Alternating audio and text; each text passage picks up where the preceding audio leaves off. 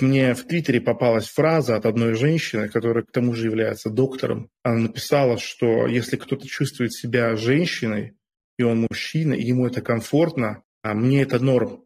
Мне гораздо важнее, чтобы человек был счастливый, чем какая-то там абстрактная правда. Что я хочу сказать? То общество, которое готово принести правду в жертву комфорту, это не где-то там, в абстрактной отдаленности обреченное общество. Это общество, обреченное уже здесь и сейчас. Потому что это речь кого? Чья это речь? Мне не важно, правда или нет, важно, что мне хорошо. Чья это речь?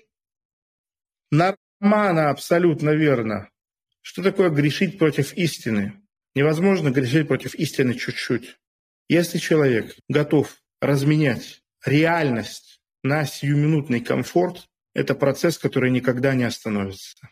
Я не знаю, знаете вы или нет, есть целый ряд граждан, которые мастурбируют в переносном смысле слова.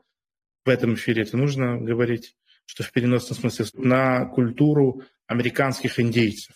Вот Кастанеда, Дон Хуан, ацтеки. Они знали, они жили в Нагвале, духовный мир, связь с предками. Они были очень мудрые, не то что мы. У меня есть коронная фраза, которую знают мои ближ... близкие друзья и товарищи. Если индейцы были такие охуенно умные, почему же конкистадоры их перестреляли, испанские? Почему они не смогли придумать ничего лучше лука и томагавка?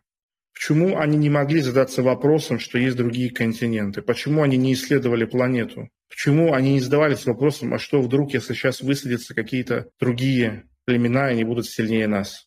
Как так вышло? Где же где вся охуенная мудрость? Почему, будучи такими мудрыми, такими умными, такими духовными, они не хотели жить в той степени, чтобы развиваться? И вот, э, да, выживают подлейшие, именно так. Вот так и есть, абсолютно верно. Ты прав, сто процентов. Это весь смысл того, что я говорю. Молодец. Чем смысл того, что я сказал? Мудрость не имеет смысла, если тебе можно просто свернуть шею, и ничего за это не будет. Если ты в достаточной степени мудрый, абсолютно логично из твоей мудрости проистекает желание себя обезопасить и защитить, став сильнее. То же самое касается великой китайской и великой японской культуры, которые нихуя не произвели европейский белый мужчина. Его культура все создала. Мы живем на, на них. Это западный белый человек. Вот это уберменш, это сверхчеловек. Его цивилизация, его культура самая мощная, самая сильная и самая мудрая. Нет никакой мудрости в том, чтобы как индус сидеть на дощ, дощечке, жрать суп с пола руками, да, или как китайцы, которые едят собак. Блин. Духовность и мудрость была для индейцев формой эскапизма от физической слабости? Нет. Просто они не были уж такими мудрыми, как нам хотелось бы, как им хотелось бы. Вот и все. Еще раз, я, я простую вещь говорю. Это не я придумал. Я не говорю, что мне это нравится. Я не говорю, что я терминатор или робокоп. Я объясняю простую вещь. Если ты слабый, что бы ты ни делал, у тебя это отберут. Точка. Скажите мне, разве я не прав? Ну вот разве я не прав?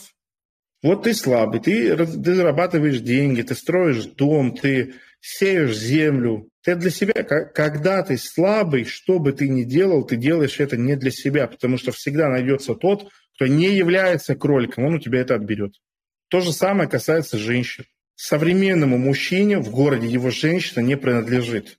Он ее обеспечивает, ей поставляет уход за собой, а ебет ее какой-нибудь ара у него под окнами.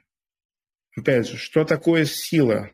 Каких видов бывает сила. Вы должны это понимать. Вы не должны тупить, блядь. Это база на.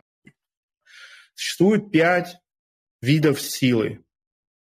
Любой из них работает. Работает один, все остальные могут отсутствовать. Работает равномерная увеличенность. Все пять видов силы имеют место быть. Все, точка. Какая именно конкретно, это не важно.